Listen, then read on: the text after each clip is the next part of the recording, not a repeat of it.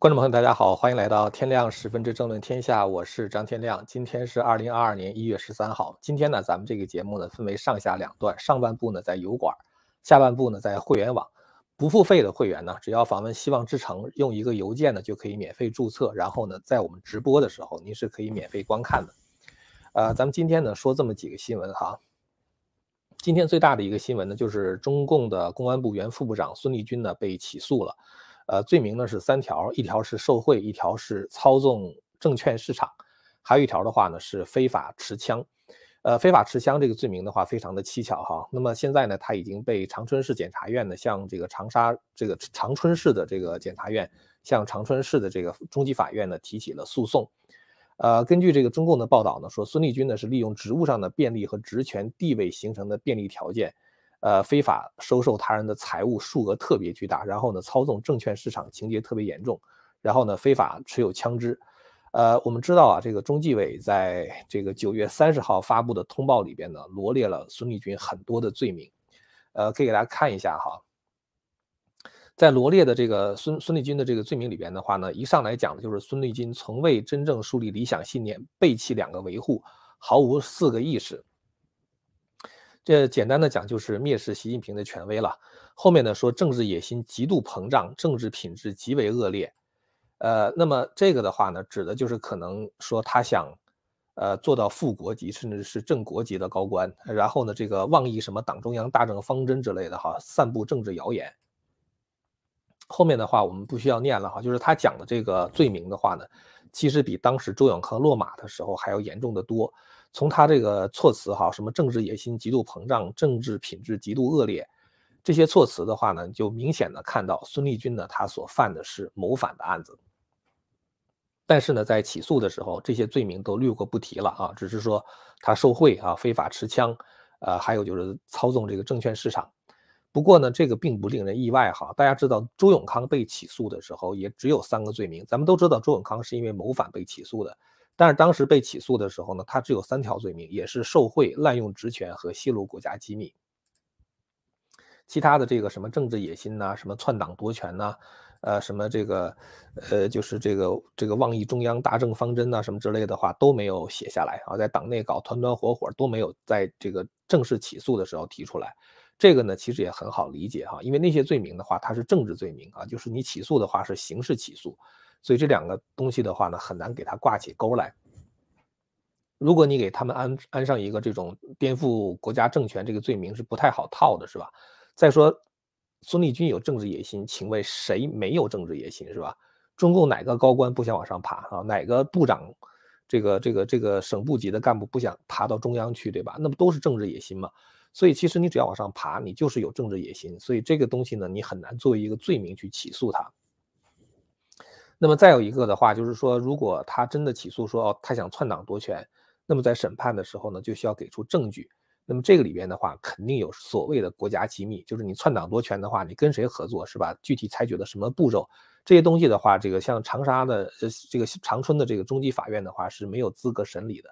大家知道，真正的这个篡党夺权的案子哈，在这个文革之后呢，其实也就审理了一条，就审理了一宗，就是当时四人帮的这个所谓篡党夺权的案子。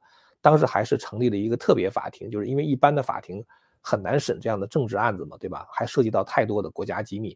即使这样的话，其实当时在当时江青为自己辩护的时候，我们也都知道，就是说，呃，江青还是在辩护的过程中，自我辩护的过程中透露了很多的国家机密，对吧？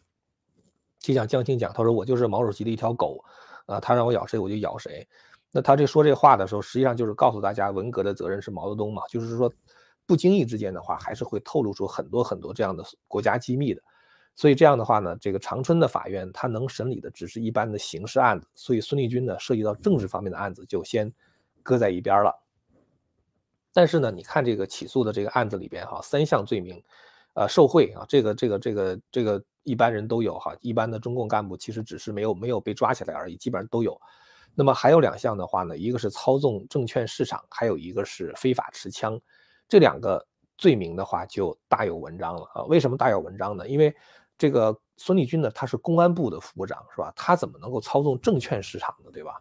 那他就可能需要在证监会啊、这个银保监会等等有他的内线，是吧？那么孙立军的案子是不是会挖出他这些这个内线来啊？就是这个呢，就是一个非常值得关注的看点。再有一个的话，就是操纵证券的话，它是以获利为目的的，是吧？呃，但是像孙立军这样的人，你通过操纵证券获利的话，意义不大，是吧？你随便走私一点东西啊，或者卖官鬻爵，是吧？你很容易能够得到很多钱，你还可以去拿那些上市公司的干股，是吧？像阿里巴巴呀什么之类的，你去敲诈他们一下的话，也会拿到一些干股。就是你没有必要通过操纵证券市场来获利，对吧？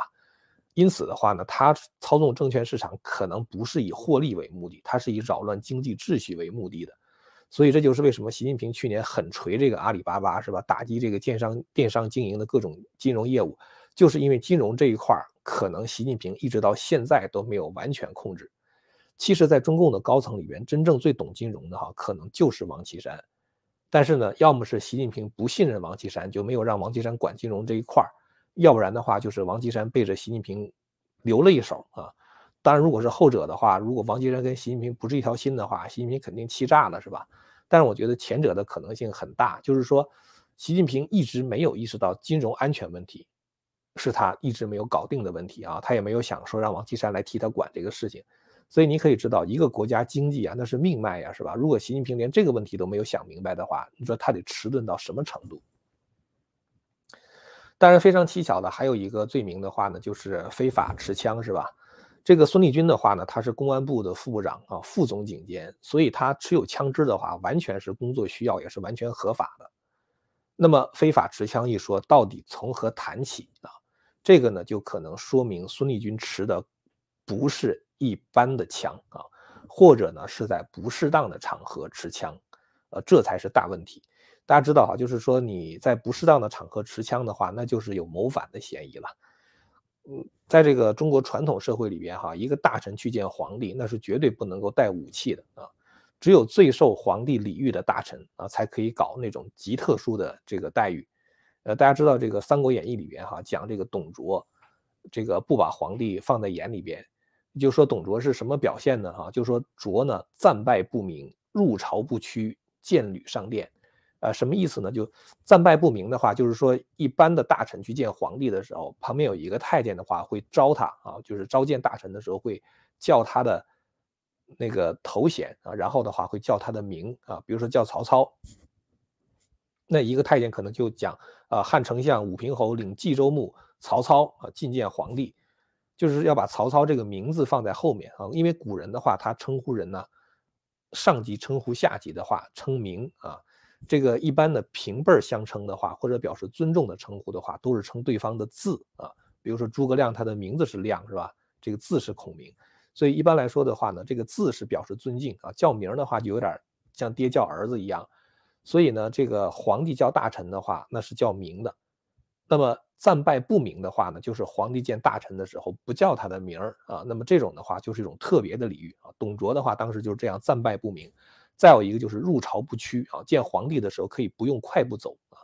那么最后一条的话，就是见履上殿啊。所谓见履上殿的话，就是可以穿着鞋，带着剑上殿。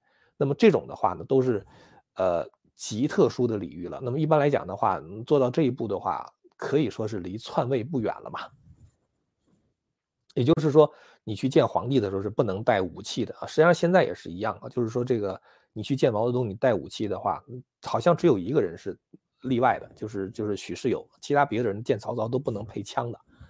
那么，所以呢，就是说，你说孙立军非法持枪的话，就有可能是在那种不能带武器的场合，他带带武器了啊。那么这样的话呢，就能够让人联想到一个场景啊，那就是行刺啊，就是你不应该带武器的，在这个在这个场合，但是他带了武器。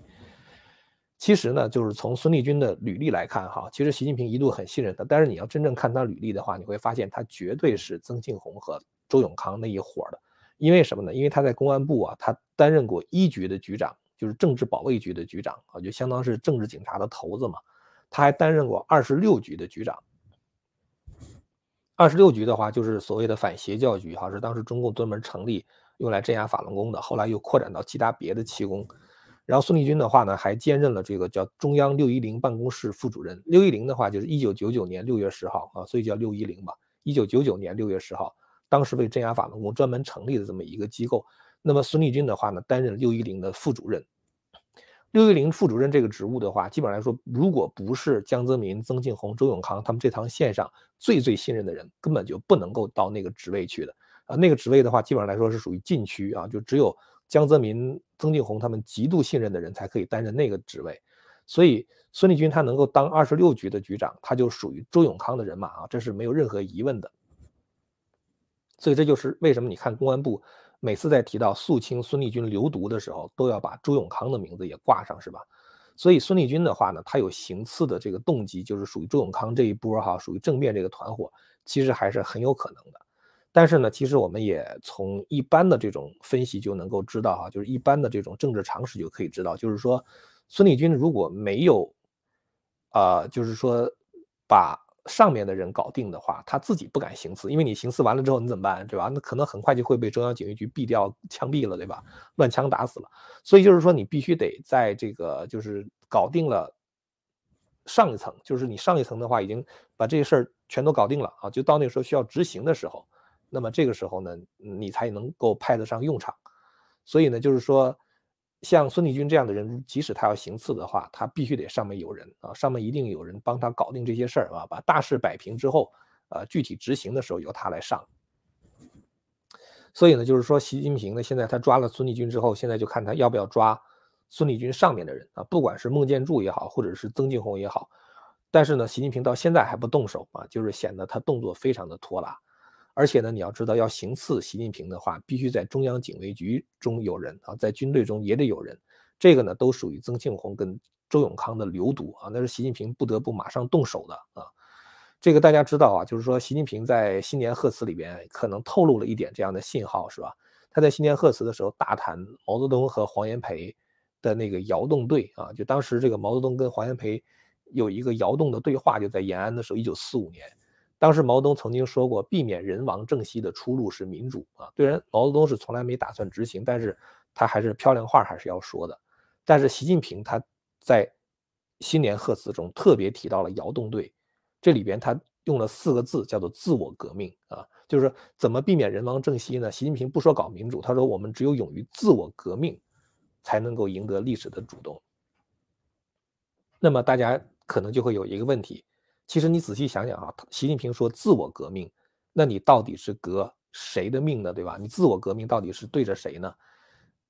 这个关这个光明网啊有一个很有意思的报道，这是在这是在二零二零年十月三十号的时候，去年年底，大家可以看到这里边有一个黑体字哈，叫做“自我革命是一场刀刃向内的革命”。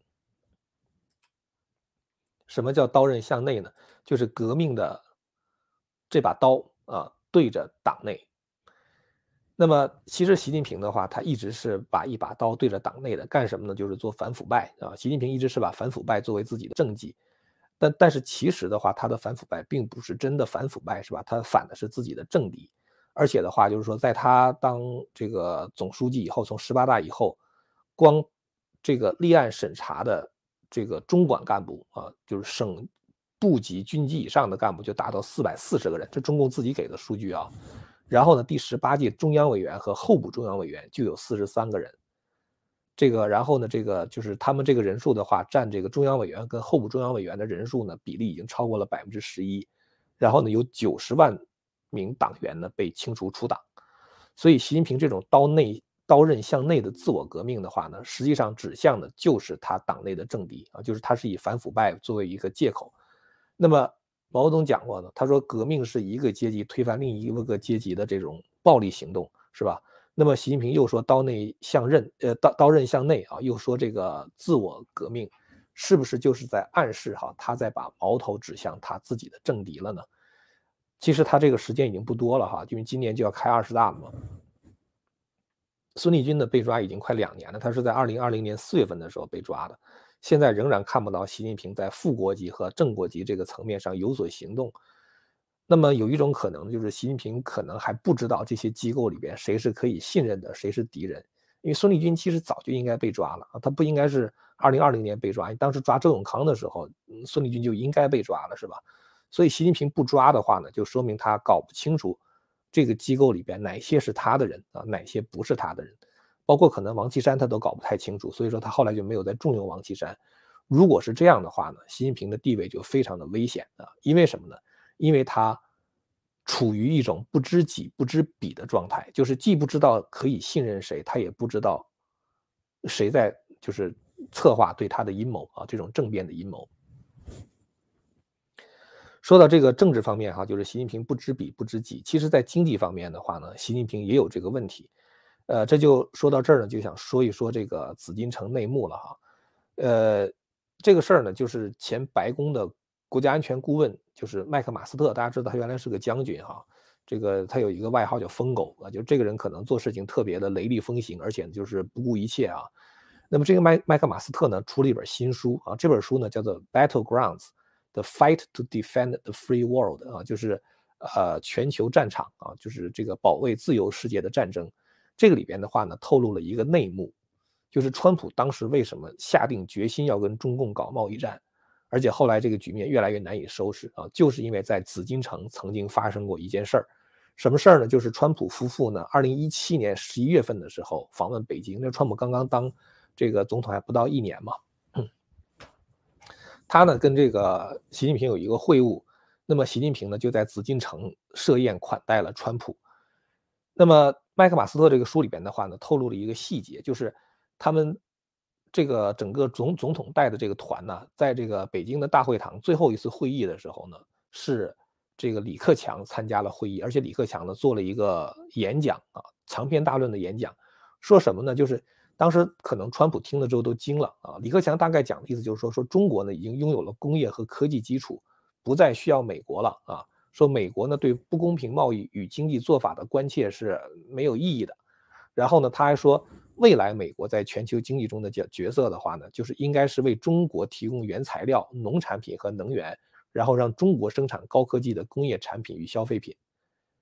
大家看到哈，他把整个这个关系给颠倒了。高科技的话，创新主要是在美国，是吧？然后他说，美国就提供点农产品和原材料就行了啊。高科技的事儿交给中共来办，这是李克强当时演讲的主旨。川普呢，这个就是麦克马斯特说说，当时川普呢耐着性子听了很久，最后打断了李克强的讲话，向他致谢之后起身结束了这次会议，感觉好像是没有让李克强讲完，川普起身就走了。为什么呢？就是因为川普。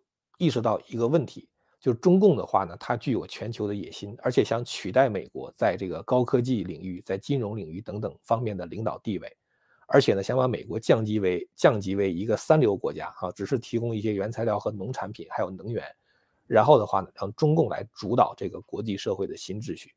所以这一点的话呢，是川普绝对不能容忍的，是吧？这个川普不是要 Make America Great Again 吗？是吧？那那么在各个领域的话，怎么可能容忍美国沦落到一个二流角色呢？所以，川普后来连听都不听啊，就是把李克强打断了。当然，他很礼貌的打断啊，致谢，然后的话起身就走了。所以，其实李克强说的这些东西哈，完全是一种缺乏现实感的表现。不过呢，这可能也是习近平让他这样讲，也是习近平当时对世界的认知。因为当时在二零零八年以后哈，就整个中共。呃，就是整个领导层的话，自信心爆棚啊，因为当时觉得，哟，美国不行了啊，美国这个陷入金融危机了啊，美国得向中共要钱了，所以呢，他们就这个赶紧这个就是制定各种各样的政策啊，什么人类命运共同体啊，什么一带一路啊，什么之类的话，就想主导这种全球的新秩序。所以呢，当时在跟川普见面的时候，他们已经完全放弃了邓小平所讲的韬光养晦的做法啊，就是。呃，什么中国制造二零二五啊，什么之类的，基本来说的话，就等于想厉害了我的国呀，对吧？基本来说的话，就想把美国给打下去了。所以这样的一种认识的话呢，其实是一种完全没有现实感的认识啊。无论是金融也好啊，就是你一个中共政权连人民币都不能国际化啊，连人民币的话都不能自由兑换，你还有什么资格去谈你来主导全球的新秩序是吧？那贸易问题怎么解决？全球贸易问题怎么解决？对吧？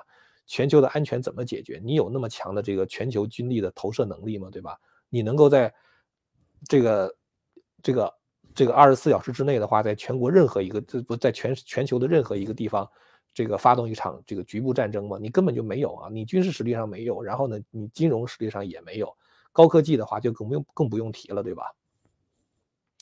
所以这一次就是说这华为的经历的话，我不知道是不是能够让习近平清醒一点啊？美国禁运芯片以后，华为的手机业务是瞬间崩溃了，是吧？所以这个习近平可能对这些东西可能还是没有认知啊，才会提出什么东升西降、平视世界什么什么之类的这种说法，一直包括到上一个历史决议的时候，所谓第三次历史决议的时候，还在谈这些问题，对吧？就是一个极度缺乏现实感的表现。这可能也是习近平为什么去年出台了那么多打击各种各样的产业哈，打击这个就业的这些昏招啊，这个这个原因的话，大概也就是这个。孙子兵法上说呢，叫不知彼不知己，每战。必殆啊，就是你不了解自己，也不了解敌人啊，你每次的较量都很危险啊。这个“殆”的话就是危险的意思。但是你可以看到，习近平在搞政治斗争的时候，孙立军已经抓了这么久啊，竟然不知道党内谁反对他，到现在他都不动手抓那些高层反对他的人，是吧？好像是一种一就是就是满脸搞不清情况的那种感觉，是吧？啊，还有的话就在经济上啊，他能够跟川普讲出那样的话来啊，就是说明完全是不知彼和不知己的。呃，今天呢，就是关于这个紫禁城的内幕啊，就是麦克马斯的说的这个话哈，我觉得嗯，也透露了一些很有意思的这种呃信息吧，就是好像李克强其实对这些问题他那时候也认识不清楚，我不知道他现在是不是认识清楚了，是吧？还有就是孙立军呢，这个事情的话肯定是跟谋反是有关系的啊，给他扣了一个非法持枪的罪名。呃，那么接下来内容的话呢，我想很快在会员网上去谈哈。我们的这个会员网呢，就是在希望之城啊，就是呃，大家可以点那个下边那个链接哈，就 Land of Hope 点 TV，然后到那个地方去找这个天亮的论证啊。天亮论证的话，就是我们一会儿直播的时候，您可以直接就看，免费的看啊。这个我们想在那地方谈谈什么问题呢？就谈一谈疫情的问题哈。目前天津的情况是非常紧张啊，武汉的话现在也快跟天津差不多了。天津呢，甚至决定推迟今年的两会，具体时间另行通知。所以你就感觉天津的市委书记李鸿忠是已经麻了爪了，是吧？因为他自己说过嘛，叫忠诚不绝对，就是绝对不忠诚，是吧？京津地区的人员往来非常的频密啊，从这个北京到天津坐高铁的话，半个小时就到了。所以呢，这个往来这么频密的话，如果天津出问题的话，很可能会传到北京，是吧？北京的话，我估计可能发现了，但是他他们不敢讲。因为怕影响冬奥会是吧？所以其实呢，这个如果影响冬奥会的话呢，这个李鸿忠再怎么抢记者的录音笔，啊，再怎么去学习领会彭丽媛的讲话精神啊，再怎么拍习近平，也没用了是吧？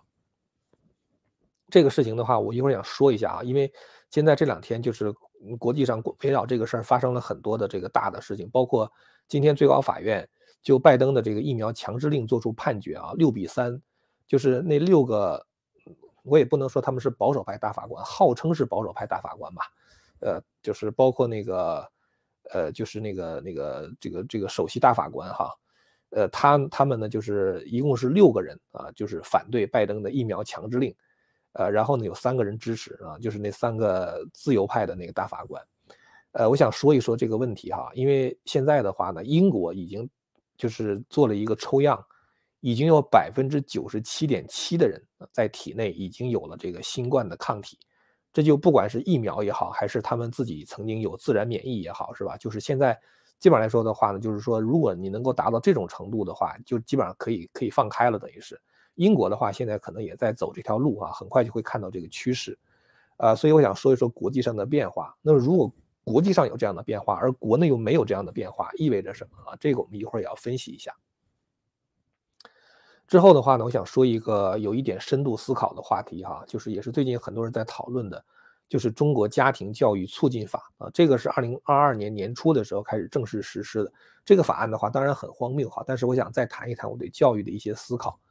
呃，会员网上呢，这个是我呃江峰啊、方伟啊什么之类，我们提供的一些呃这个给会员的内容哈，还有很多是免费内容啊，包括呃我在。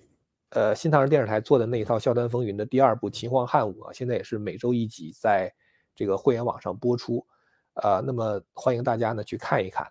还有就是像这种就是呃我们现在谈的这些政治性的话题哈，就是这种这种政论性的话题，呃，我们有一些内容的话会在会员网上去直播，直播期间的话大家是免费看哈，你只要这个用一个 email 一登记的话就可以看我们这个直播的节目了。但是直播一结束之后的话呢，节目会锁起来啊，就再看的话就要付费了。所以赶上这个油管的直播呢是非常重要的，这就需要大家订阅这个频道和按下这个小铃铛。这样的话呢，你看我直播的时候一个半个小时的窗口啊，是可以免费看的。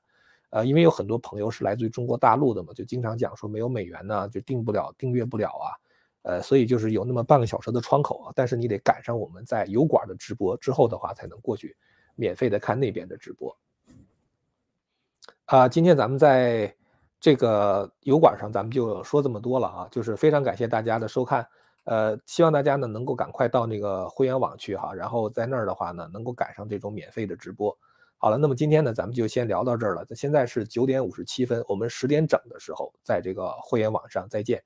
感谢大家的收看，我们三分钟以后呢再见。千古文明汇成巨著，百家大义娓娓道来。希望之声精品网、希望之城隆重推出张天亮教授第二部大型讲史系列《中华文明史》，为您重现中国历史上最璀璨的文明之珠，让您在轻松的观赏中汲取古老的智慧和对当代的启迪。今天就登录 landofhope 点 tv，land of hope 点 tv。